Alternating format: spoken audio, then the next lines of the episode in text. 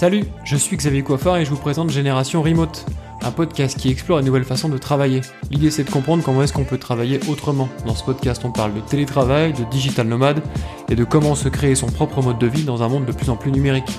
Je vous propose d'explorer ces différents univers sans filtre avec des personnes qui vivent au quotidien. Si ces sujets vous intéressent, abonnez-vous.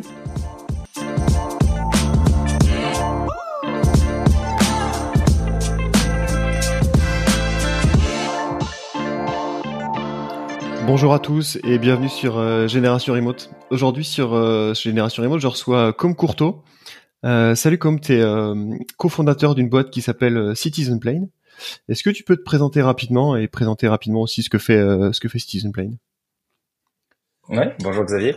Je m'appelle Com, j'ai 31 ans. je suis directeur des opérations chez Citizen Plane que j'ai cofondé avec trois autres associés il y a 5 ans. Euh, je venais d'une société d'investissement avant et, euh, et, donc on a monté cette activité euh, en 2000, enfin toute toute fin 2017. Euh, notre métier, c'est d'optimiser le taux de remplissage des avions. Euh, comment on fait ça? En fait, il y a beaucoup de, de stocks, beaucoup de billets d'avion euh, qui, qui existent, mais qui sont pas distribués en ligne pour plein de raisons.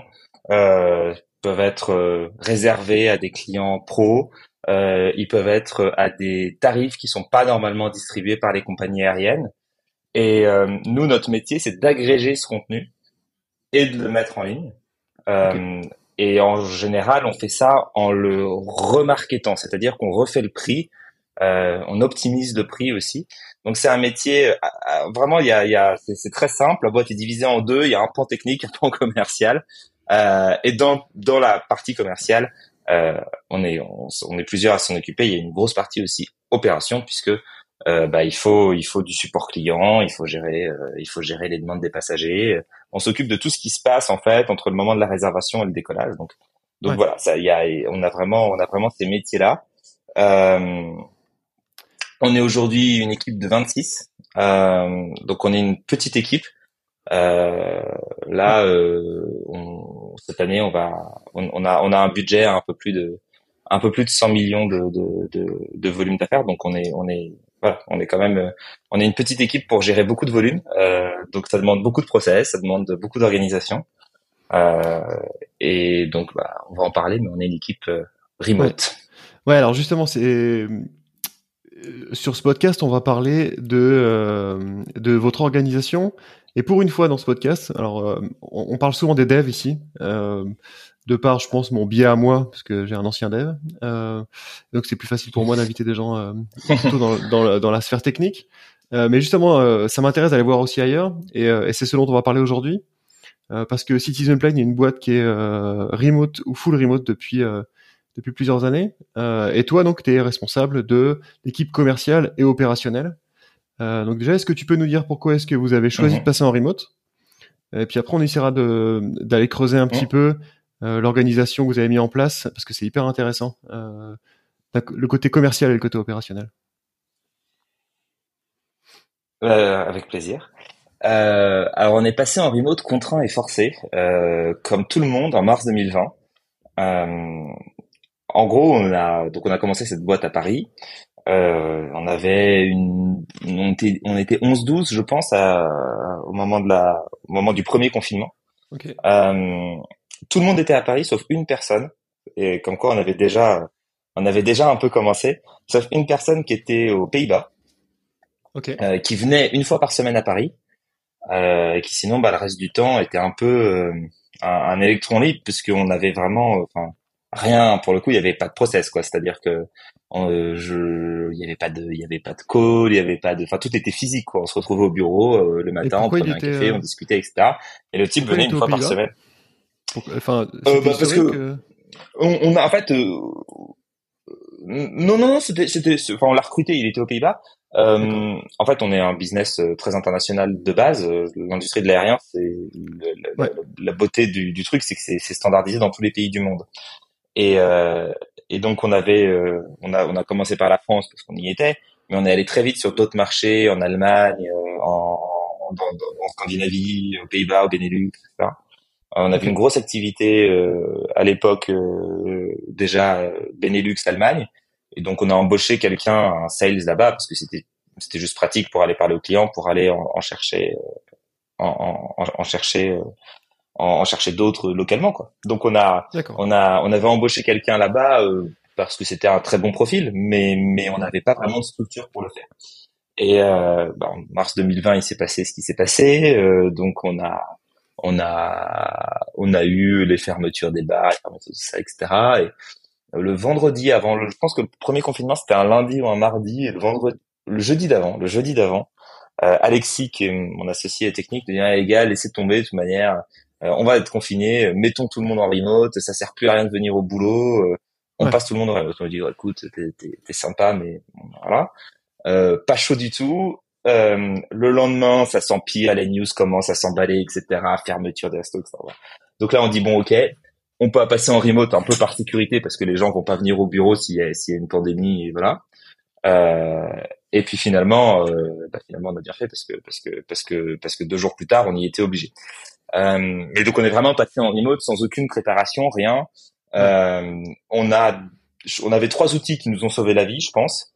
Euh, on avait Slack, un peu comme tout le monde, ouais. et qui permettait au moins de communiquer.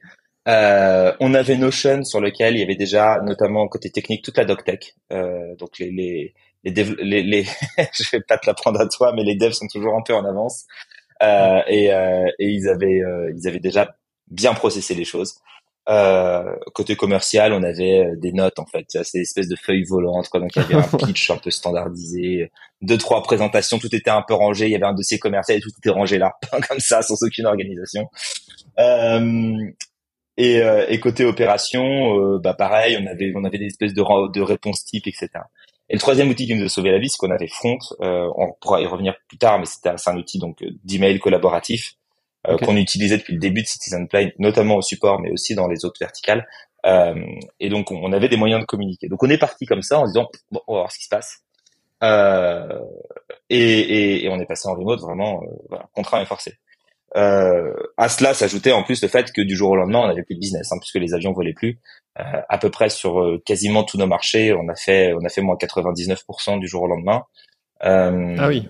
Donc on avait une boîte en situation de faillite. Euh, enfin, on avait du. Ah, L'avantage de Citizen Plan, c'est que ça a toujours été une activité profitable. Donc on a, on avait, on avait des résultats des années précédentes. On avait, on avait du, voilà, on, avait du cash in bank. On avait levé un peu d'argent. Bon. Euh, donc on n'était pas, on n'était pas à la rue, mais disons que le business est vraiment arrêté du jour au lendemain. Et là, tu dis à tout le monde, bah écoutez, vous restez chez vous, bonne journée, salut. Euh, avec une équipe majoritairement de trentenaires parisiens qui vivent dans 30 mètres carrés, euh, avec euh, des copains, copines qui ont le même âge et qui vivent dans le même appartement, qui ont la même situation. Euh, donc voilà, ça a été un peu chaotique. Euh, il y a ceux qui ont pu partir, il y a ceux qui sont restés. et on a structuré à partir de là. Mais donc on a vraiment structuré notre remote bah, on the go quoi. On a, on a, on a, on a, on a regardé comment ça allait se passer. Euh, Aujourd'hui, euh, voilà, on a, on a, assez vite mis, en fait, on a, on a assez vite eu des réflexes quand même. On a assez vite mis des points comme euh, commerciaux d'un côté, technique de l'autre, tous les jours, le matin. Euh, on a, on a assez vite mis en place des all meetings. On a utilisé Google Meet. On s'est, on s'est retrouvé. Puis en fait, tout le monde était un peu dans la même situation sur le plan perso. Donc finalement, on s'est tous assez vite adaptés aux outils et on avait déjà des outils de communication euh, euh, qui étaient qui, qui, étaient existants et qui étaient utilisés. Donc ça s'est fait assez vite. Mais oui, c'était c'était un passage contraint et forcé. Alors, ce qui est intéressant, c'est que euh, c'était probablement les pires conditions pour passer au remote. Euh, on en parlera tout à la fin du podcast. Mais tu as un avis assez tranché sur le remote, notamment au début, pour commencer une, commencer une boîte en, en remote, euh, ouais. qui est plutôt négatif, on va dire ça comme ça. On développera tout à l'heure. Et pourtant, là, on est, la pandémie est terminée, les confinements sont terminés aussi, et pourtant, vous êtes toujours en remote. Euh, donc tu peux nous dire un peu comment est-ce que vous avez organisé ça et puis pourquoi est-ce que vous êtes resté en remote? Pourquoi est-ce que vous n'êtes pas tous au, au, bureau euh, ensuite? Euh, Alors, on, pendant un mois c'était le bordel. Euh, enfin, il n'y a pas d'autre mot. Ça a été, c'était atroce. Euh, moi, j'ai des visions. On s'appelait tous les jours avec mes associés.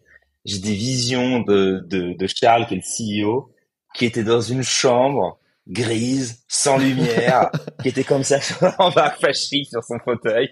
Nous, on était tous déprimés. Bon, voilà. mais mais mais c'était parce que le business allait mal. Hein. C'était c'était c'était vraiment un moment où, où c'était pas rigolo. Euh, on, on, on est, on, on, a fait ça pendant un mois. Il y a eu un mois de flottement où personne savait où on allait. Euh, parce qu'en fait, en plus, enfin, faut, faut, je, pense qu'on s'en, enfin, on a peut-être oublié. En fait, je pense qu'on a collectivement oublié, mais, mais à l'époque, le confinement, il devait durer deux semaines. Il a été prolongé de deux semaines en deux semaines. Il a fini par durer deux mois. Donc, au bout d'un mois, on s'est dit bon, ok, euh, c'est la nouvelle norme. Euh, partons du fait que euh, ça, c'est notre ground zero, quoi, et on va repartir à partir. De... Euh, et donc, on s'est dit bon, ok, il n'y a pas d'autre choix. Euh, faut ouvrir des nouveaux marchés. Faut aller chercher des nouveaux fournisseurs, des nouveaux distributeurs. Euh, surtout qu'il y avait des marchés qui, eux, en plus, euh, ont maintenu une activité économique. Il y a plein de pays qui étaient en confinement et où c'était moins dur. Il y a plein de pays qui n'ont pas vraiment fait de confinement. Euh, et, et, en France, on avait aussi cette logique de dire euh, les voyages essentiels étaient autorisés, mais comme on a une activité très tertiarisée, très service, etc., bah en fait, les voyages essentiels, il n'y en avait pas tant que ça. Euh, mais en Europe de l'Est, par exemple, euh, les gens avaient toujours besoin de se déplacer il y avait énormément de ce qu'on appelait de VFR, donc de Visiting Friends and Relatives, donc des, enfin des, des, déplacements familiaux, impératifs, professionnels, etc. Et, euh, et puis, par exemple, en Suède, il n'y avait pas de confinement. il y en avait un, mais il était, il était, beaucoup plus light. Il y avait quand même un petit peu plus de volume. Donc, on a commencé à aller chercher d'autres marchés, etc. Puis, on s'est dit, bon, bah, écoutez, les gars, on se remet au charbon, on y va. Et donc on a commencé à appeler des gens, euh, on, a, on a pris un téléphone, on a, on a, commencé à aller chercher des, des, des, nouveaux fournisseurs, des nouveaux marchés. Euh, et ça a un peu remis tout le monde dans une dynamique euh, euh de, de, vente. Euh, côté tech, je veux pas être méchant avec les développeurs, mais vous avez toujours la, la, la, la, une capacité étonnante à survendre un tout petit peu. Et donc du coup, il y avait six mois de backlog qu'il fallait écluser. Donc tout le monde bossait en fait. Et on s'est retrouvé fin avril où on s'est rendu compte que bah tout le monde bossait, euh, que ça se passait plutôt bien, euh, que on, on, on, a on a délivré, enfin on, la, la, tech a délivré des features comme jamais, les commerciaux sont allés chercher des nouveaux marchés comme jamais. Euh, au côté opérationnel, on a pris une charge monumentale puisqu'en fait en deux jours il a fallu annuler deux mois de réservation. Euh, je, moi, j'ai fait des emails automatiques d'annulation de, de, de, plus de 10 000 tickets, quoi, d'un coup. D'accord. Donc là, là, tu vois ton cash qui. ouais, ouais, c'est ça.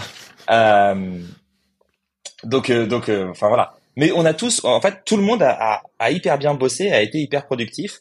Euh, on s'est dit en fait, mais ça marche, ça marche vachement bien. Euh, le type qui était aux Pays-Bas pour la première fois de sa vie, il s'est senti intégré à la boîte en fait parce que du coup bah tout le monde lui parlait tous les jours alors qu'avant le pauvre vieux il était chez lui puis oh, qu'est-ce qui se passait? euh, les jours où il était pas au bureau personne ne savait rien. Euh, et donc en fait s'est dit bon bah ça marche. Euh, et puis à côté de ça on avait des gens qui étaient euh, qui étaient partis tu vois de, de, de Paris qui voilà qui me disaient bon franchement, je suis bien, euh, je suis dans une baraque, je suis euh, voilà. Bon, donc chacun a fait en fonction un peu de ses, possibilités, mais mais bon, il y avait il y avait une certaine flexibilité. Quoi. Et, du coup, euh, comment... et donc on se dit bon, bah, puisque ça marche, continuons. Du coup, ouais, comment est-ce que tu euh... Parce que tu disais qu'au début c'était complètement désorganisé, vous y avez quelques outils euh, vite fait, euh, et maintenant ça marche. Est-ce que tu peux nous dire un peu ce que vous avez fini par mettre en place pour avoir un fonctionnement euh, euh, optimum, même si euh, c'est peut-être encore ouais. work in progress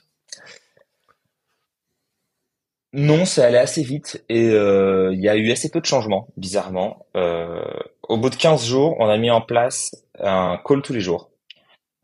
Donc, on a séparé les équipes en équipe tech, équipe commerciale.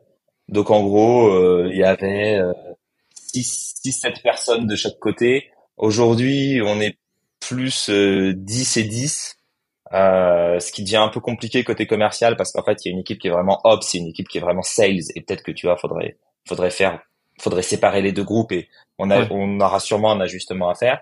Mais on a ce call tous les matins 10 heures euh, Google Meet, on se connecte et c'est très simple. On dit voilà ce qu'on a fait la veille, voilà ce que je vais faire aujourd'hui. Euh, pas forcément euh, de manière exhaustive. L'idée c'est juste qu'on puisse parler de nos sujets, nos problèmes.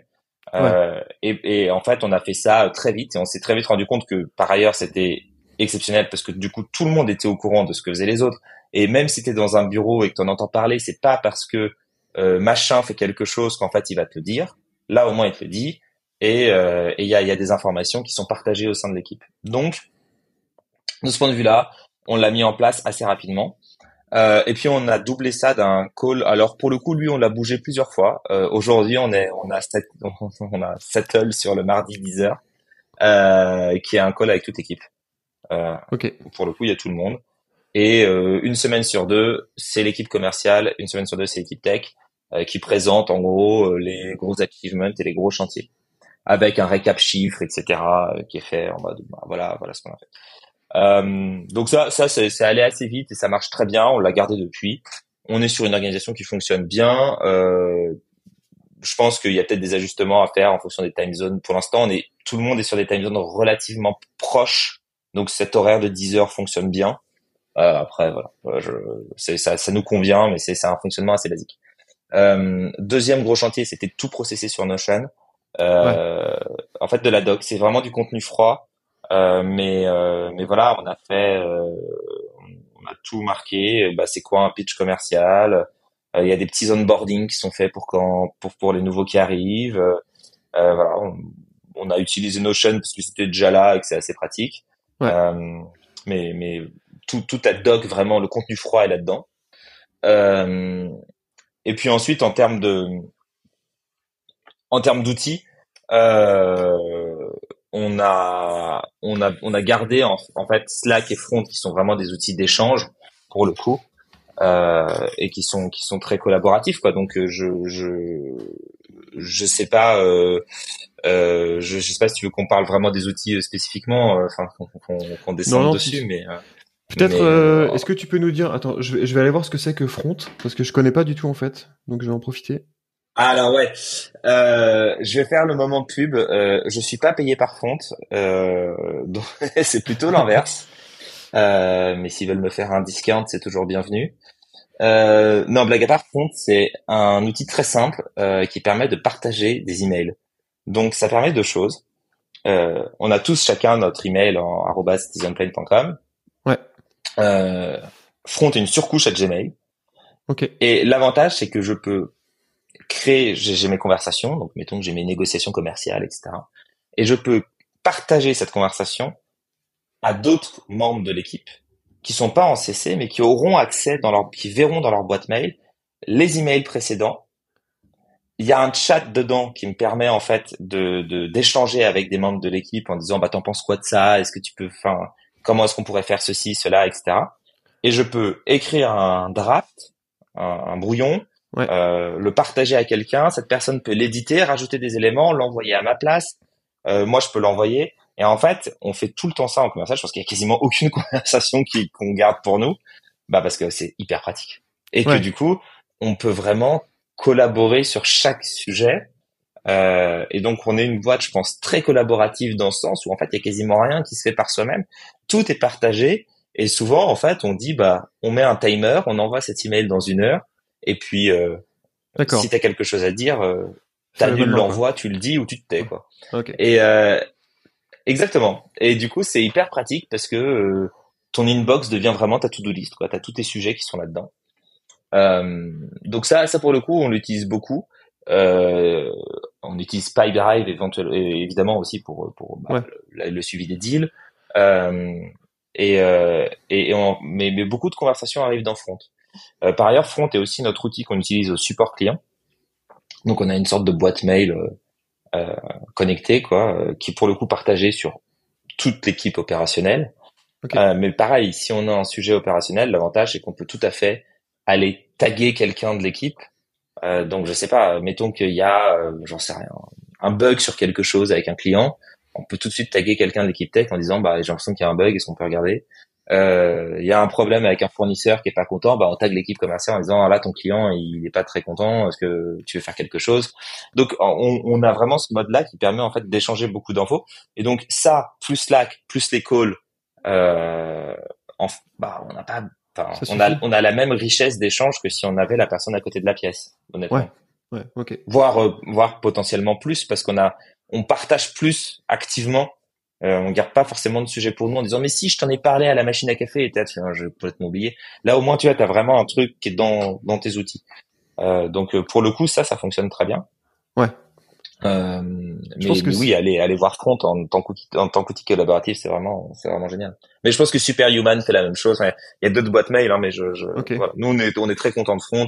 On a on a créé un petit plugin en plus euh, custom Citizen Plane qui est relié à notre base de données pour aller chercher des infos sur les passagers quand on a besoin et tout. Donc vraiment c'est très intégré à notre écosystème, mais mais euh, mais mais il n'y a pas de enfin c'est ça c'est ça autre chose. Mais vraiment pouvoir partager sur l'email plus un chat plus des calls le quotidien roule très très bien comme ça. Et ensuite, on a Notion un peu en backup quand il y a un sujet un peu un peu charnu à faire. En fait, c'est intéressant parce que ça vous a forcé, euh, ça vous a forcé à vous organiser. En fait, j'ai l'impression euh, qu'au début, c'était un petit peu euh, tout le monde est dans, tout le monde est là, donc en fait, euh, tout est fait de manière un peu informelle, effectivement, machine à café et tout ça. Et là, du coup, vu que bah, de fait, vous voyez plus, bah, il faut s'organiser, mettre en place des rituels, mettre en place de la doc, essayer de vraiment tout tout mettre au carré pour que pour que ça fonctionne quoi. Totalement, totalement. On est on, encore une fois, hein, ça a été contraint et forcé, mais on a assez vite vu que ça, ça faisait beaucoup de bien à l'équipe.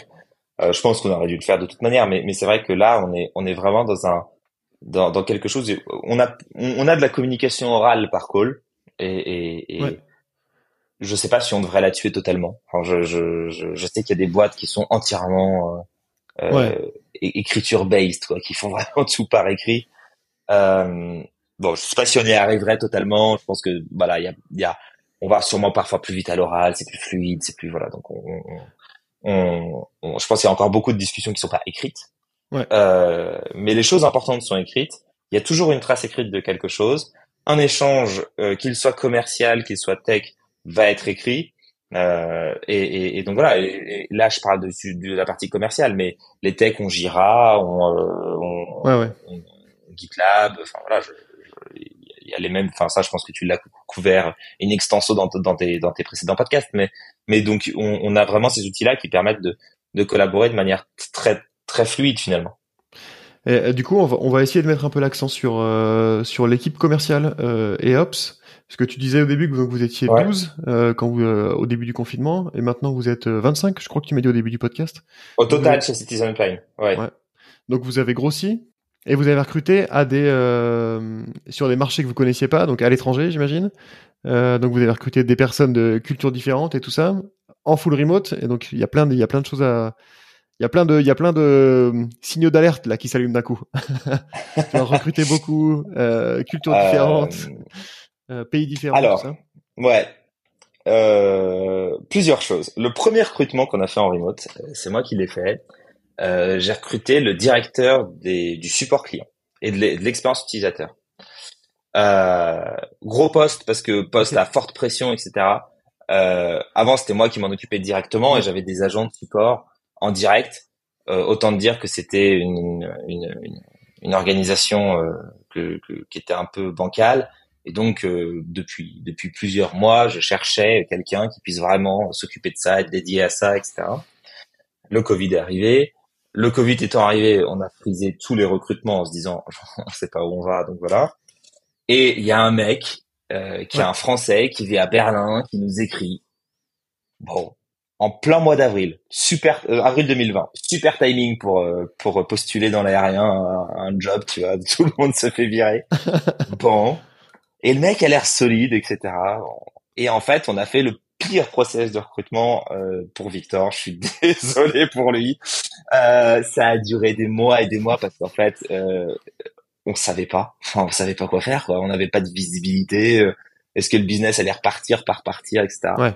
Euh, et on a on a vraiment testé. Donc, bah, on avait un process qui existait déjà, qui était de faire un premier call rapide pour euh, voir la personne.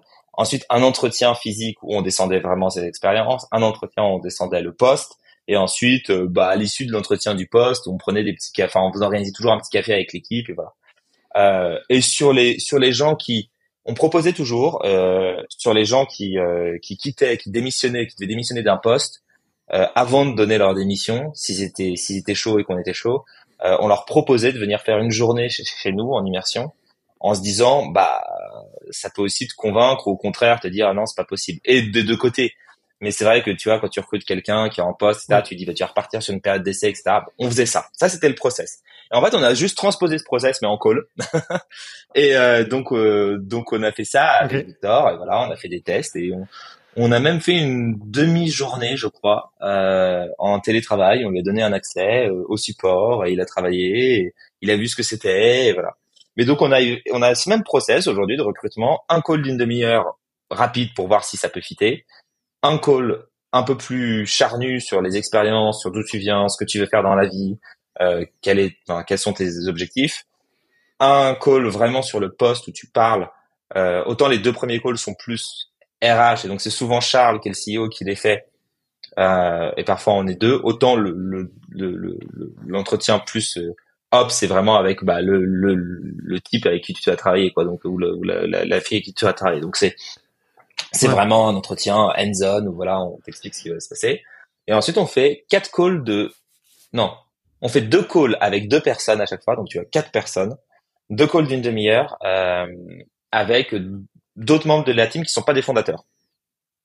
Donc l'idée c'est que tu vois d'autres gens qui sont pas des fondateurs, qui sont employés, etc. À qui et les fondateurs sont pas présents en ce call, ce qui permet aussi comme ça de bah voilà, ils peuvent peut-être qu'ils disent qu'on est des salauds, je sais pas. Euh, en tout cas les gens continuent de venir, donc c'est peut-être pas.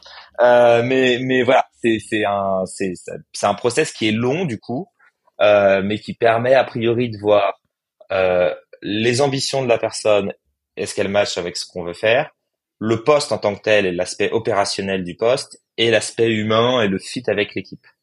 Euh, et donc on fait, on a fait un recrutement comme ça, mais on a un peu tâtonné. Et donc Victor, qui était la première personne qu'on a recrutée en télétravail, euh, ça a pris, je pense, trois mois parce qu'en fait, on faisait un call, on disait, écoute, ça a l'air chouette, mais vraiment, on sait pas. Je suis désolé.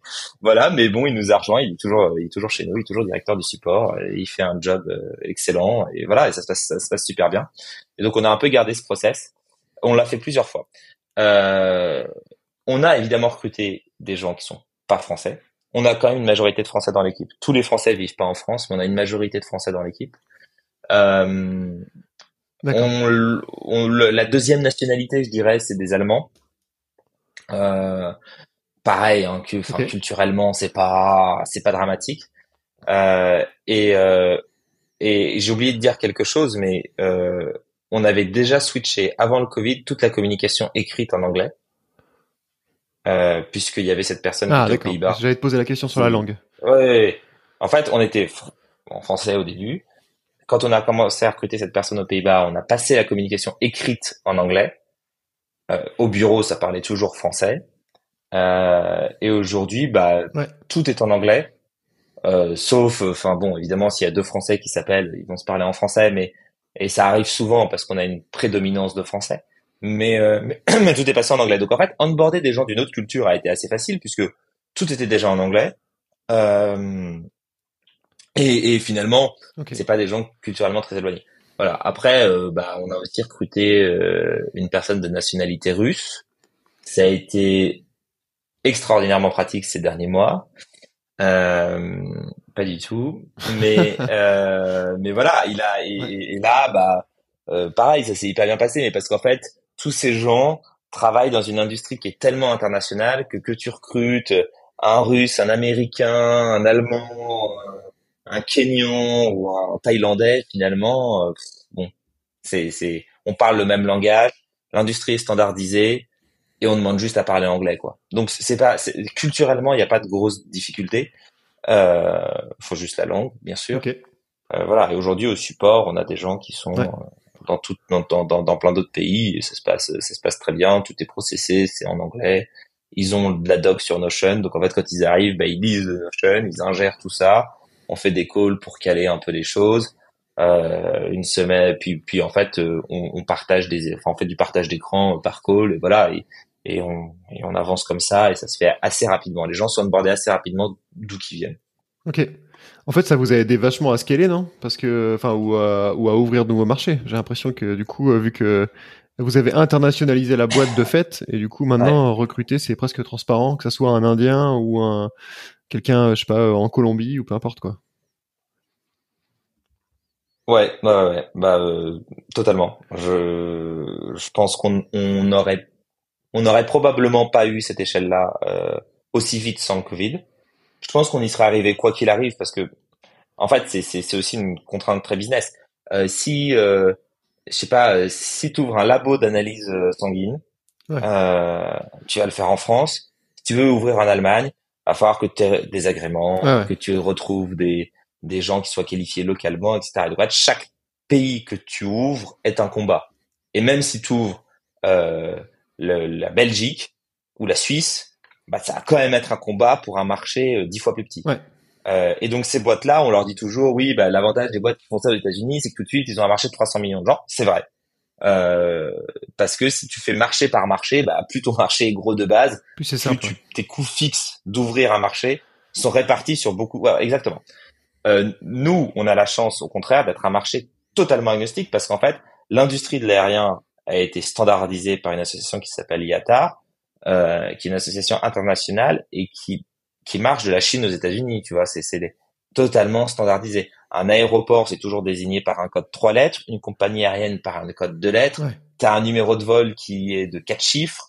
Euh, enfin, tout est pareil. Et il n'y a pas un pays qui fait différemment. Ne serait-ce que parce qu'en fait, le principe de l'avion, c'est que tu vas d'un pays à l'autre. Donc, tous les pays sont obligés de parler la même langue.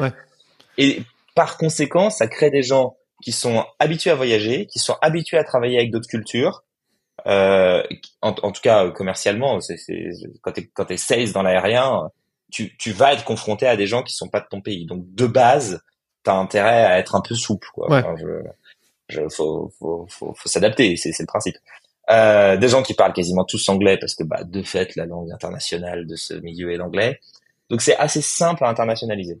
Et je, je pense que l'expérience que je raconte est pas forcément transposable à une entreprise qui est qui est sur un marché un petit peu plus national ou même même parfois continental. Il y a des marchés qui fonctionneraient en Europe, qui fonctionneront pas en Asie. Alors que tu vois là, euh, aujourd'hui on est euh, d'enregistrement de ce podcast 20 janvier.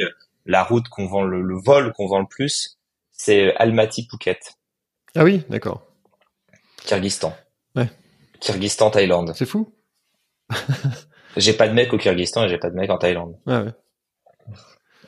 Mais mais ouais ouais, c'est c'est c'est c'est voilà donc euh, ouais, on est devenu très très fort en capital. ouais, je me doute. On, Alors, y a, on a appris on a appris notre géographie. Il y a un truc que tu disais tout à l'heure euh, et que j'ai relevé, c'est euh, c'est que quand même globalement, t'essayais ou tu avais une équipe qui était sur le même fuseau horaire euh, à peu près. Euh, est-ce que c'est toujours le cas? Est-ce que c'est le cas à la fois pour les sales et pour les ops? euh, Est-ce que parce que peut-être pour à cause de ce meeting, ce daily stand-up là que vous avez tous les jours à, à 10 heures, ça serait embêtant si tu avais quelqu'un en Australie par exemple. Euh... Euh, alors, c'est le cas pour les devs parce que je pense qu'ils sont tous en Europe ou alors euh, on en a un qui aime bien l'Afrique du Sud. Donc bon, mais c'est le même, c'est le même fuseau horaire. Donc les devs, ils sont vraiment sur le même fuseau horaire. Les commerciaux, ils sont quasiment tous sur le fuseau horaire, sauf le type. Donc euh, on a embauché quelqu'un en Russie qui est dont la mission était internationale de base. Là, il n'est pas en Russie pour des raisons évidentes. Ouais. Euh, il est, lui, il est beaucoup, euh, il, il, il, est beaucoup soit en, à Istanbul ou à Dubaï en termes de base. Mais là, par exemple, en ce moment, euh, il est en Malaisie. Ah oui. Donc, euh, bah, c'est un peu plus chaud et parfois, là, ça nous va bien parce qu'en fait, du coup, le 10 heures français, c'est c'est le c'est le soir pour lui et finalement, ça se fait bien. Euh, mais disons que s'il était à New York, ouais. bah, on adapterait. Donc, ce meeting de 10 heures, il est il est un peu flexible en fonction de l'organisation de l'équipe commerciale. L'équipe Ops, euh, elle est les les les donc elle est, elle est assez classique en fait. Il y a un level, je, je sais pas si tu es familier avec les équipes de, de, support en fait, de support client, mais tu as plusieurs oui, niveaux. Plusieurs niveaux. Donc euh, tu as l'agent euh, niveau 1 qui va prendre les requêtes euh, voilà qui arrivent. s'il y a une complexité, ça remonte au niveau 2 et s'il y a une complexité, ça remonte au directeur du support. le niveau 2 et le directeur du support, ils sont tous basés France ou Allemagne donc même fuseau horaire et pareil, call de 10 heures, ça roule. Euh, les, les agents de niveau 1, euh, vu qu'on a un support 24 heures sur 24 et 7 jours sur 7, eux pour le coup, évidemment, ils sont pas à ce call et euh, ils ont une communication qui est beaucoup plus écrite. Okay. Alors on, on, les appelle individuellement, je veux dire, on s'arrange pour voilà trouver un moment et faire un point individuel de temps en temps. Mais eux, pour le coup, ils ont une communication qui est entièrement écrite parce que bah il y a des types qui sont par définition pas sur le même fuseau horaire, c'est tout le principe. Et donc il y a quelqu'un, il y a, une personne en Colombie, une personne au Brésil, euh, une personne au Pakistan et le reste ils sont plus ou moins en Europe. Euh, donc, euh, mais mais comme ça on couvre vraiment tout le tout le spectre de, de du, du support. Ok, et, et, du coup, une question aussi, je pense que qui est intéressante pour les auditeurs du podcast. Comment est-ce que tu fais pour recruter quelqu'un qui est en Colombie, typiquement? Parce que j'imagine qu'il n'est pas salarié de la boîte française. Euh, même chose pour le Pakistan. Est-ce que tu prends des indépendants? Comment est-ce que tu gères la fonction, le, problème un peu, la problématique un peu légale du truc? Oui. Euh, au support, euh, c'est un peu plus simple, je dirais, parce qu'ils sont indépendants. C'est des contracteurs. D'accord. Euh, qui facturent. Parce qu'en fait, on, on leur book un nombre d'heures et on répartit. Euh, alors, euh, il y en a certains qui ont quasiment un temps plein, hein, mais mais mais on fait ça un peu selon leur dispo. puis c'est souvent des jobs où tu vois ils peuvent faire autre chose en même temps, ou ils sont étudiants, ou voilà. Donc là-dessus, c'est souvent, c'est, c'est que des contracteurs. Euh, et tu, et tu les recrutes Il a pas d'autres, d'autres, setups. Bah sur des, alors il y a des, il y a des, il y a des communautés en fait. D'accord. c'est Victor s'en occupe, euh, s'en occupe aujourd'hui, mais il y a des, il y a des jobs, euh, mais il y a, il y a des job boards en fait. Tu vois, il y a des trucs je remote, StaffMe là qui sont en Europe. Euh, et puis il y a des il y a des Slack, il y a des Slack de support, de voilà, des groupes Facebook. Enfin, ça peut être un peu de tout. Ok. Euh, et, et, et puis voilà. Puis on, on, dans au sein de l'industrie de l'aérien, en fait, les gens bougent aussi, donc on les recrute comme ça euh, ou sur LinkedIn ou voilà. D'accord.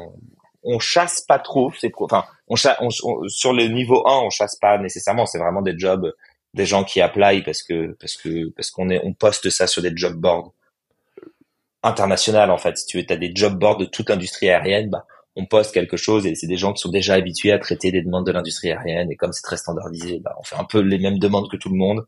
Donc ça marche assez bien. Euh, les, dès, dès qu'on passe au niveau 2 slash euh, head of support, euh, ce qu'on appelle customer lead, enfin bon voilà ce genre de ce genre de poste, c'est exactement comme les sales etc. Et là c'est des gens qui sont salariés de Citizen Plane euh, donc soit ils sont français et on les salariés en France, euh, CDI classique, euh, soit on passe par des boîtes comme Deal ou Oyster, d'accord, euh, qui permettent de. Donc en gros, Deal ou Oyster, donc ils sont employés de euh, Deal ou Oyster. C'est les deux que je connais, donc euh, voilà, je, pour pas faire de pub, je cite tout le monde, mais il doit y en avoir d'autres. eux, ils sont salariés de ces boîtes-là, et ces boîtes-là ont un contrat avec nous et nous refacture en fait. Donc pour nous, c'est c'est facturé comme un contracteur, mais de fait ils sont employés. On a un contrat avec Oyster qui stipule que bah on applique la, législation du pays, donc bah le droit allemand par exemple, s'il dit que t'as euh, trois mois de préavis, bah t'as trois mois de préavis. D'accord. Et, euh, et donc on fait ça, euh, on fait ça comme ça, ce qui fait que du coup on embauche les gens aux conditions du pays dans lequel ils sont.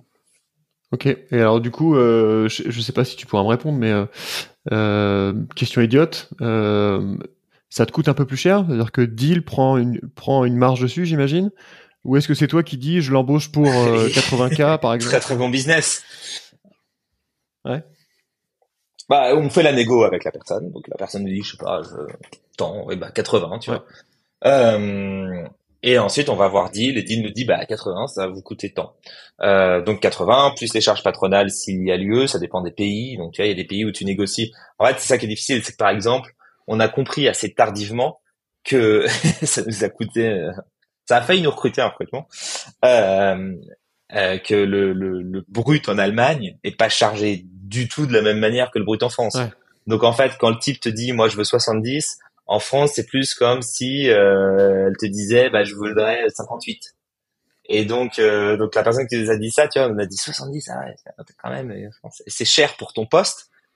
Et en fait, on a compris que bah c'était 70 parce que en fait, elle, elle paye des, des, charges que tu payes pas en France parce que son côté charge patronale. Bon, donc voilà, spoiler alerte pour les employés qui écoutent ce podcast. un employeur raisonne en salaire chargé Hein Donc ça veut dire que c'est votre brut. En France, c'est votre brut plus 45% plus les ordinateurs, machin que vous allez coûter. On prend, on prend le coût total et on compare ça pays par pays.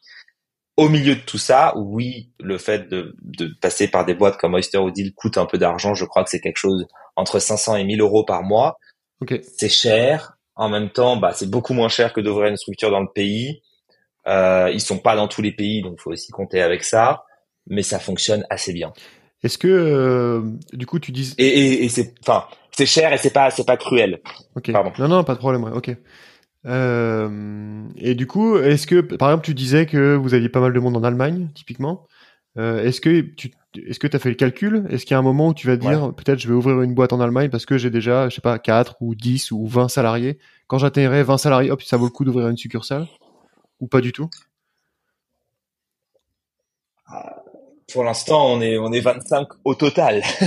Donc, il n'y a pas grand monde en Allemagne. Euh, je pense que, je, je sais pas. Je sais pas quel est le breaking point. Euh, oui, il y a sûrement un point où ça devient plus rentable d'ouvrir une structure en direct. On n'y est pas. On en est loin. Euh, et et il y a aussi le, le, le, comment dire, la charge mentale que ça coûte d'ouvrir une, une structure là-bas. Ouais, c'est-à-dire que tu dois y aller, tu dois signer des papiers, etc. Tu dois avoir des avocats. Bon, pour l'instant, on n'y est pas. Euh, je préfère, si tu veux, qu'on utilise notre temps à, euh, à, à croître. Euh, mais euh, mais oui, oui, il y a sûrement un moment où il faut se dire bon bah là, faut y aller. Je reprends mon exemple de tout à l'heure. Tu ouvres une, une, une chaîne de laboratoire d'analyse médicale. Il y a un moment où tu vas ouvrir pays par pays avec une structure légale, pays par pays, Ouais. même si elle est détenue par une holding quelque part. Ouais. Euh, il y a un moment où il faut il faut une structure. Moi, je suis dans un business où c'est du software, c'est relativement internationalisable. À partir de là, il n'y a pas forcément besoin. Ouais, et puis ça te coûte effectivement 500 ou 1000, euh, 1000 euros par employé et par pays, c'est pas, c'est pas foufou quoi. C'est-à-dire, Ça rentre dans tes charges pour toi et puis euh, c'est vachement plus flexible, c'est plus simple. Exactement. Euh, Exactement. je me rends compte en, parlant que je crois que j'ai oublié une question sur le recrutement des supports notamment, parce que tu, tu nous expliquais ton ton process Mhm. de recrutement euh, pour les, les gens de l'équipe. Est-ce que pour les supports tu fais la même chose, c'est-à-dire est-ce que tu fais euh, tes trois calls plus le call avec les équipes? C'est un peu plus court. C'est plus court, ok. Non, non, c'est c'est un peu plus court. Euh, euh, pas pas parce que, enfin, c'est un peu plus court parce que bon, en fait, euh, chez Citizen Plane, hors agent de support, on recrute que des gens qui ont beaucoup d'expérience sur des postes très très spécialisés. Euh, on n'a pas d'alternant, on n'a pas de stagiaire, Ouais. euh, et il y a- on n'a jamais recruté personne qui ait moins de bac plus, euh, euh, enfin, pardon, qui ait moins de, de, pardon, expérience, de fin d'études, comment dire, de, voilà, qui ait moins de trois ans d'expérience euh, professionnelle. Voilà, je D'accord. vais y arriver, pardon. Euh, donc c'est des gens qui ont déjà quelque chose à raconter, donc c'est des process où souvent, c'est encore une fois, c'est ce que je dis tout à l'heure, c'est des gens qu'on fait, qu'on fait, qu'on qu'on débauche, qu'on fait démissionner d'autres postes. Euh, et à partir de là, je sais que notre process, il peut paraître long. Moi, j'ai plein de copains quand je leur dis ça, ils me disent ah ouais, mais t'es un enfer, euh, c'est voilà. Et, et, et je leur dis oui, mais en même temps, si je viens de chercher et que je te fais démissionner d'un poste, tu, encore une fois, tu remets en jeu ta période d'essai, tu remets en jeu bah, la situation que tu avais là. Euh, bah, faut, faut pas se gourer quoi. Donc euh, on fait, je, je, on, on, on a beaucoup de fierté à dire qu'on a eu peu d'erreurs de casting. Je pense que on en a eu euh, sur euh, sur les sur les 25 personnes et quelques qu'on a recrutées, il y en a peut-être deux où c'était voilà ça ça l'a pas fait. Ouais. Euh, ce que je considère comme étant relativement raisonnable. Et ça l'a pas fait au bout d'un an. Hein, c'est pas on les a pas virés 15 jours après. Donc là, et c'est des gens qui sont voilà, ça l'a pas fait parce qu'ils avaient envie de faire autre chose. En fait, ils se sont rendus compte que bah vendre des billets d'avion, c'était pas leur c'était pas leur kiff dans la vie. Ça arrive. Euh, mais je, je je je pense que c'est aussi dû au fait qu'on a un process très très pointilleux sur des agents de support où c'est des métiers que tu vas faire parfois en étant étudiant, parfois en ayant un autre job, etc. Ça a aucun sens d'aller faire six heures d'entretien pour se demander si tu vas travailler chez nous ou Ouais. pas.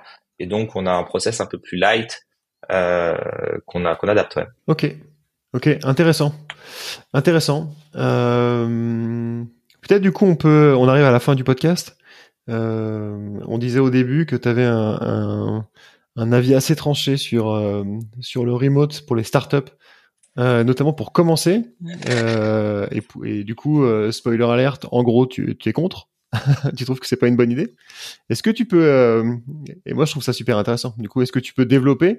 Et c'est hyper intéressant d'avoir ton point de vue euh, et un point de vue négatif qu'on a peu sur ce podcast, surtout avec ton expérience maintenant, où euh, justement vous êtes distribué, vous avez fait tout le travail de communication, de trucs à tout. Est-ce que tu peux nous donner un peu ton, ton point de vue là-dessus? Ouais. Euh... Alors, mon avis, il est forcément biaisé et il, se base aussi sur euh, sur ce que j'ai vécu. Hein. Je je je dis pas que je changerai jamais d'avis. Euh, je change assez souvent d'avis, mais euh, mon sentiment, c'est que d'un point de vue entrepreneurial, quand tu commences, quand tu es au tout début, t'as aucune idée de ce que tu fais. Et, et nous, par exemple, on avait commencé cette boîte en se disant qu'on allait faire quelque chose qui ressemble vaguement à ça. C'était pas ça au début. Euh, il a fallu itérer, il a fallu se parler. Et en fait, il y a une sorte, euh, c'est en fait la, la création de ta boîte, c'est une sorte de Big Bang en fait. C'est-à-dire que tu as, une très très forte densité d'échanges, mais sans direction. Je, je, tu, tu, c'est très très intense tu te parles énormément. Euh, tes associés sont les personnes auxquelles tu parles. tes associés sont toujours tes personnes auxquelles tu parles le plus au monde, mais là c'est vraiment d'une intensité extraordinaire. Euh, je, je pense que d'être euh, à distance rend cet échange très compliqué. Donc jusqu'à ce que tu découvres ce qu'on appelle le product market fit, donc le moment où en fait tu as un produit qui rencontre un marché et tu sais ce que tu fais, tu sais ce que tu vends, et tu sais comment tu le fais, jusqu'à ce point-là, c'est hyper difficile d'être remote parce que tu as besoin de bouger, tu as besoin de changer des trucs, peut-être qu'en fait tu vas commencer à faire quelque chose, et ça sera pas du tout ça. Et, et, et, je pense que cette espèce de, de, densité de communication, elle est très difficile à faire en remote. Je me trompe peut-être, mais en tout cas, je, je vois pas comment la faire. Et, et encore aujourd'hui, quand on a des sujets très structurants avec mes associés, on se voit. Il y a un truc qu'on n'a pas dit dans ce podcast, hein, c'est qu'on fait trois off-sites par an, donc trois fois par an, on prend une semaine, on réunit toute l'équipe. Euh, et on se réunit euh, dans un endroit, on prend une grosse maison euh, avec une piscine, un endroit sympa et on se réunit. Euh, et, et, justement parce que parfois, parce qu'en fait c'est bien de se voir, c'est bien d'avoir ces échanges-là. L'équipe commerciale elle se voit assez souvent parce qu'en fait on a plein de salons, donc il y a toujours un tel qui voit machin, etc. Les gens voyagent et en plus comme ils, comme ils, comme, enfin il y en a qui sont là depuis depuis quatre ans, donc ils sont potes. je veux dire, enfin je, Là, par exemple, il y a deux personnes de l'équipe qui sont en Afrique du Sud ensemble. voilà, quoi, qui sont, qui sont là depuis plusieurs années. Et voilà. Donc, donc, donc, les gens se rencontrent quand même beaucoup. Et nous, en tant que fondateurs, on essaie de se voir euh, assez souvent. Et là, par exemple, bah, tu vois, je, je t'ai dit qu'on enregistrait aujourd'hui parce que j'avais une semaine que on, on, est tous les quatre à Paris et que et que et qu'on se voit tous les jours et qu'on discute de, des sujets un peu importants euh, qu'on a qu'on a à voir. Euh, et, et, donc je me dis, dans un monde où, où, tu commences une boîte et où tu n'as que ça, où c'est ton seul sujet, bah je pense que c'est difficile à faire en, en, en, télétravail. Je peux, je peux tout à fait me tromper. Hein. Je dis pas que je, je je, je, je, serais ravi d'être démenti, mais euh, mais mais ouais, je, je, je pense que je pense que c'est difficile. Parce que tu penses que il y a moins de choses qui passent sur un call euh, ou que tu t'as pas t'as pas le contact euh, 10 euh, heures par jour euh, tous les jours. Qu'est-ce qui manque? Bah t'as pas le contact en permanence. Je je tu vois les, les, les premiers les premières personnes qui sont inscrites sur Citizen Plane et qui ont commencé à mettre des vols, donc les premiers fournisseurs de vols sur Citizen Plane, il y avait Adrien ou Charles. Moi, j'ai souvenir de Charles, donc qui est, CEO, qui prend un call, qui est sur haut-parleur. On est tous les quatre autour à écouter et à, se faire des signes en se disant ah, mais machin. Et en fait, on, parce, parce qu'on n'a aucune idée de ce qu'on fait. On, on, pitch un truc, mais fondamentalement, bah ça peut changer. Euh, donc, donc en fait, on a jusqu'à ce que on trouve un créneau, on se dit il y a vraiment quelqu'un qui a chargé plusieurs centaines de sièges. Ces sièges ont été vendus on a été payé et on a redonné l'argent aux fournisseurs et on a pris une com au passage jusqu'à ce moment-là et jusqu'à ce qu'on l'ait répété plusieurs fois et qu'on puisse commencer à se dire ok aujourd'hui on a fait 20 demain on fera 40 ensuite on fera 70 etc etc jusqu'à ce qu'on ait ça bah on sait pas ce qu'on fait et donc du coup si tu es à distance tu tu fais quoi? Enfin moi, je, je commencer une boîte seul tout devant mon ordi, je sais pas. Je, je, je... Enfin, tu, tu, tu, tu, tu, tu me retrouves, euh, tu me retrouves devant Call of au bout de deux minutes. C'est, c'est, c'est, je, je, j'ai aucune idée de, de, de, comment, de quoi faire. Donc je, je, je, ah oui, okay. j'ai besoin de, j'ai besoin d'interagir, j'ai besoin de, parce que, parce qu'en fait, euh, c'est, là aujourd'hui, tu vois, euh, je, je sais ce que je vais faire dans, dans, dans 15 minutes, euh, j'ai un call, je sais avec qui, je sais comment, je sais ce que je vais raconter, je sais quelle, quelle va être la suite. mon, mon quotidien, c'est bon, je, je sais ce que je fais. Euh, mais au début, on n'en sait rien. Au début, ce qui compte, c'est de trouver un marché et, et d'essayer plein de petits trucs jusqu'à temps. C'est comme quand tu creuses un puits de pétrole, tu vois. Je, je euh, au début, tu es obligé de prendre une pioche et de creuser. Puis bah, tu creuses un peu partout. Puis quand tu as creusé un peu partout, il y a un moment où tu vas tomber sur du pétrole. Mais mais tu t'auras fait peut-être 150 trous avant où il y aura eu que de la terre. Euh, et puis le 151e, paf, le pétrole jaillit. Et t'es obligé, t'es obligé d'être là, t'es obligé de, de, de, le prendre, de le mettre dans des seaux, de construire un derrick, de, le, de l'exploiter, etc. Bah ensuite, quand t'es Rockefeller, tu peux être dans un bureau à New York et t'es plus sur le puits de pétrole. C'est pas, c'est pas du tout un problème. Mais, mais au début, t'es obligé d'être là, t'es obligé d'être physiquement là.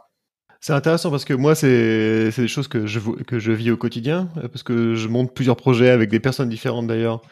Euh, et, et, je suis bien avant le produit market fit, donc euh, je vois tout à fait exactement de quoi tu parles. À creuser des, des puits où il y a que de la terre. et, euh, et alors je suis d'accord avec toi que ça serait plus simple si on était euh, si on était en présentiel, je pense. Euh, là typiquement, je viens de passer les fêtes de Noël en France, donc je, je suis en Martinique là, je suis rentré. J'ai passé quelques jours avec avec un de mon cofondateur sur un projet et ça nous a aidé beaucoup en fait de passer un jour et demi à mm. bosser ensemble, clairement. Euh, mais après, euh, je joue pas à Call of en fait, parce que euh, tu as quand même une liste de tâches, euh, tu sais que tu vas creuser ce puits-là, et que bah, en fait si tu arrives sur de la terre, c'est pas grave, tu fais un call, tu dis bon écoute là, ce qu'on a fait ça fonctionne pas, on refait, et, et on essaie d'avoir des, des contacts réguliers, un peu ce que, ce que tu nous as expliqué. Euh, c'est probablement beaucoup plus simple, euh, mais c'est jouable en fait. Et alors du coup, est-ce que euh, mais mais je, je, crois que je comprends ce que tu veux dire par je le conseillerais pas à, un fondateur au début quoi.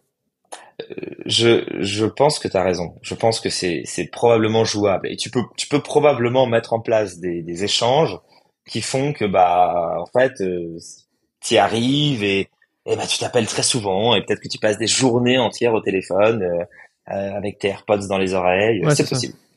Euh, je dis pas du tout que c'est impossible. Je je je pense que moi je suis pas fait pour ça. Après, je pense qu'il y a aussi des gens très différents, hein, qu'il y a des il y a, il y a, des gens qui ont besoin d'échanger plus ou moins et que bon, ça pour le coup ça ça ça chacun chacun toi et tes cofondateurs si tu veux, enfin euh, vous avez une relation particulière. Tu vois d'ailleurs, je, je pense que tu me mets moi avec d'autres cofondateurs, bah j'ai pas la même relation parce que ta relation elle dépend de toi, de tes cofondateurs. Et c'est vraiment ce qui set le enfin ce qui fait le ton de la boîte quoi. Tout tout découle de de de la manière dont tu es, de, de ce que tu crées avec tes cofondateurs. Euh, maintenant, je, je pense quand même que c'est plus simple. Et, et, et quand je monte une boîte, je me dis, j'aime enlever de la complexité. Euh, bah, comme toi, j'en ai, j'en ai creusé hein, des puits sans, sans pétrole. Euh, tu vois, c'est notre dos à tous. Quand tu crées une boîte, je, les, les, je, je connais personne. Euh, enfin, en tout cas, le type qui se pointe devant toi et qui dit non, non moi ça a marché du premier coup. Bon, euh, c'est probablement qu'il a, qu'il a, qu'il oublie. Alors parfois on se ment à nous-mêmes, hein, mais je, je, je me dis bah c'est plus simple et c'est pas un moment où j'ai envie de m'ajouter de la complexité. Mais, mais voilà, je, je pense que chacun fait euh, fait ce dont il a envie et ce qui lui convient et puis aussi selon ses possibilités. Tu vois, moi j'ai eu la chance. On était tous les quatre à Paris au début. Bah, on était là. Paris, c'est une grande ville, c'est pratique pour ça. Je, ça veut pas dire que tu peux pas réussir ailleurs. Hein, bien sûr. Ouais. Ouais, il y a vraiment un problème, je crois, en termes d'outils. En tout cas, moi, j'ai pas trouvé l'outil euh, en remote qui permettent de faire du brainstorm en fait. C'est-à-dire de voilà, de fouiller, de toi d'être assez euh, ouvert sur euh, ce que tu veux en, en ce que, ce que t'attends du truc, parce que la visio, la visio ça fonctionne, mais c'est fatigant et il y a beaucoup de choses qui passent pas. Et le brainstorm, c'est quelque chose qui est compliqué à, à faire en remote, je trouve. Il y a un outil que j'aimerais moi bien essayer. Alors je pense que on est devenu trop vieux et trop voilà, enfin on a trop de on a trop d'inertie là pour le mettre en place. Mais si je remontais une boîte, je pense que j'essaierais d'être sur Discord au lieu de Slack. Et je pense que l'espèce de l'idée des rooms audio où tu rentres, tu sors, tu vois. Euh, c'est ce qui s'apparente peut-être le plus à un fonctionnement dans la vie réelle et qui est peut-être le plus fluide. On a testé, enfin moi j'ai pas testé, mes associés, donc Alexis et Adrien ont testé euh, les casques de réalité virtuelle. C'était très sympa. Je... On les utilise pas, tu vois. Donc je pense que il faut pas chercher des trucs overkill. Je trouve que Discord c'est le bon ratio entre ça mime le réel et en même temps c'est relativement simple. Mais je je peut-être tu vois enfin il y a, sûrement des boîtes qui utilisent ça et ça marche et peut-être que si je devais recommencer peut-être que c'est quelque chose que j'essaierai d'utiliser. Et effectivement, peut-être que là, en fait, comme tu es toujours connecté, tu toujours un, tu as, tu mets des, tu mets des AirPods dans les oreilles, c'est pas trop lourd, c'est pas trop chiant. Tu les laisses là. Par défaut, t'as rien, mais quelqu'un peut te solliciter à tout moment. Bah, peut-être que c'est le bon, c'est le bon ratio qu'il te faut au début. Mais j'insiste que le, le product market fit, ça change tout parce que avant, tout ce qu'on te dit n'est pas une distraction et peut être quelque chose qui te fait progresser. Après, chaque minute que tu passes en call est potentiellement une distraction. Et ça change tout dans ton rapport au travail. Il y a, tu, après, tu passes en mode exécution et tu déroules. Et t'as pas, t'as pas à te poser de questions. T'es, es une sorte de machine, tu vois. Avant, eh ben, bah, parfois, t'as une opportunité qui va venir. Et si, si t'as pas cette espèce de, foisonnement et de gens qui se parlent, bah, je pense que c'est difficile de la sortir. C'est, juste ça. Je, serais ravi d'être démenti hein, sur le sujet. Il y, a un, outil aussi qui est donc Discord fonctionne bien, je suis d'accord avec toi. Euh, moi, j'ai remplacé tous mes Slack ou presque par des Discord et euh, je trouve que c'est plus pratique. Euh, il y a un outil aussi qui a été plusieurs fois reporté sur ce podcast qui s'appelle Lemverse, qui est une espèce de petit métaverse jeu vidéo euh, en 2D. Ah mais c'est le truc de Lemlist? Et en fait, tu peux, ouais, c'est le truc de Lemlist. Tu peux créer ton bureau euh, et en fait, quand tu rentres dans la bulle de quelqu'un, donc il y a une espèce de bulle virtuelle autour de toi qui doit faire je sais pas, un mètre de diamètre, on va dire. Et quand tu rentres, hop, ça active les deux caméras et du coup tu peux commencer à parler. Euh, donc ça permet de savoir ce que fait l'autre parce que soit il a son bureau, soit il a la cafette, euh, ce genre de trucs. Euh, et puis ça permet aussi les, les trucs un peu plus informels que juste envoyer un chat, salut, est-ce que tu as le temps pour faire un meet, enfin voilà ce genre de trucs. Mais ok, bah, ça, fait partie. Pas aussi, mais je regarderai. Mmh, ouais, bien sûr. Bien sûr. Non, mais je pense qu'il y a plein d'outils et je pense qu'il y a plein de boîtes qui sont dessus, donc on va en voir émerger d'autres. Ouais. Euh, je pose toujours la même question pour finir le, le, podcast. Euh, quel conseil tu donnerais à quelqu'un qui, euh, du coup, veut mettre en place une équipe ops ou une équipe commerciale en remote? Quels sont les trucs que toi tu as mis en place qui fonctionnent bien? Voilà comment est-ce que tu euh, comment est-ce que aiguillerais quelqu'un qui, euh, qui veut faire ce que vous avez fait?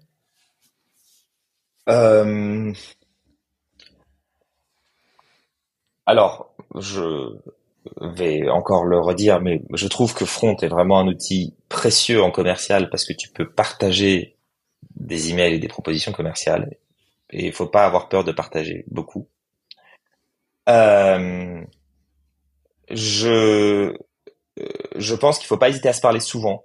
Euh, on a souvent ce truc de se dire ah mais attends là j'ai un call, là j'ai autre chose à faire, etc. Et faut pas hésiter. Euh, nous tu vois au-delà des calls qui sont prévus, on, on fait beaucoup de huddle sur Slack ou beaucoup de voilà de, de, petits calls impromptus. Là pour le coup faut vraiment pas hésiter à les utiliser.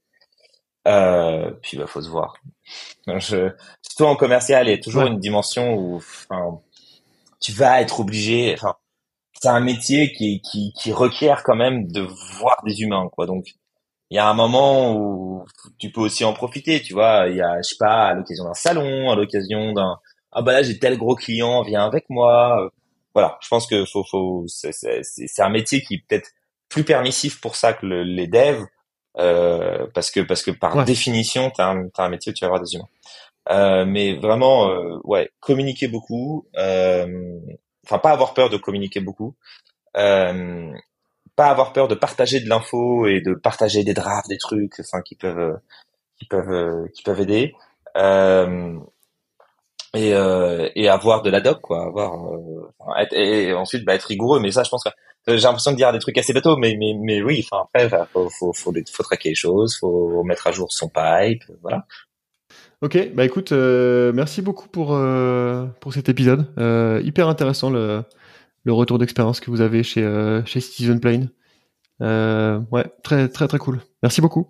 Bah merci à toi.